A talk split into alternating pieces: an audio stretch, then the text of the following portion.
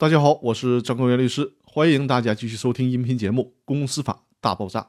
今天我来用一个真实的案例来说明隐名股东能否行使股东决议撤销权。最高法院在《公司法司法解释四的理解与适用》这本书当中，用了一个非常复杂的案例，想说明隐名股东以及权利受到限制的股东能否要求撤销股东会决议的问题。但是有点搞笑的是，这个案例想说明的问题其实并不复杂。但是引用的案例实在是太复杂了。这个案例中涉及到了六个原告、一个被告、六个第三人，一共十三个案件当事人。这就好比方说，我问你你叫啥呀？你说你叫刘丽。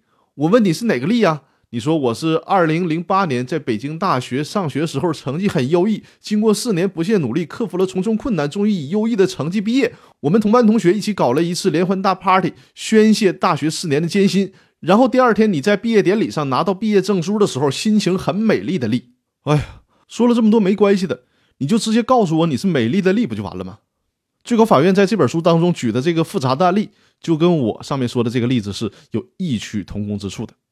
所以说呢，我把这个案件改编一下，把案情简单化，便于理解。就是有一个 A 公司有三个股东，其中一个是法人股东 B 公司，持股百分之五十。另外两个自然人股东分别是隔壁老王和小明，分别持有百分之三十和百分之二十的股权。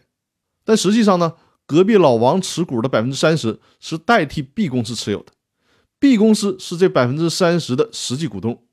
同时，章程里面还约定，隔壁老王对这百分之三十的股权仅享有分红权，不享有表决权。后来，在隔壁老王不在场的情况下，法人股东 B 公司单独召开了一个股东会决议，决定。公司未来五年不分红，这个股东会也没有通知其他股东。于是，隔壁老王向法院提出要求撤销这个股东会决议，因为这个决议违反了公司法规定的股东会召集程序和表决程序。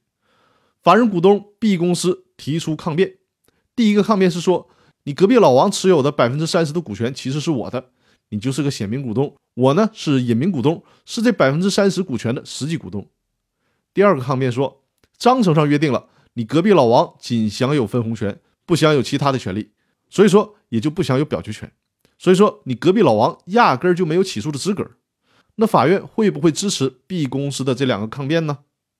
法院认为，第一点，法院仅看谁是工商注册的股东，至于隐名股东，那是你们之间的内部协议问题。隐名股东并不是公司法意义上的股东，所以你想否认显名股东的身份。那么你们就得先打一场确认股东资格的诉讼，把工商登记变更了。否则，在工商登记变更之前，法院只认登记的股东，谁是工商登记的股东，谁就有权利作为原告起诉。所以说，法人股东 B 公司的第一个抗辩不成立。那第二点，虽然隔壁老王仅享有分红权，但这个约定并不影响隔壁老王的股东资格。既然隔壁老王有股东资格，那么，根据公司法第二十二条第二款的规定，他就有权作为原告起诉要求撤销违反程序的股东会决议。所以说，法院最终判本案隔壁老王胜诉，有权要求撤销公司的股东会决议。这就是最高人民法院在《公司法司法解释四的理解与适用》这本书当中所举的案例。以上的这些观点，也就代表了最高法院的观点。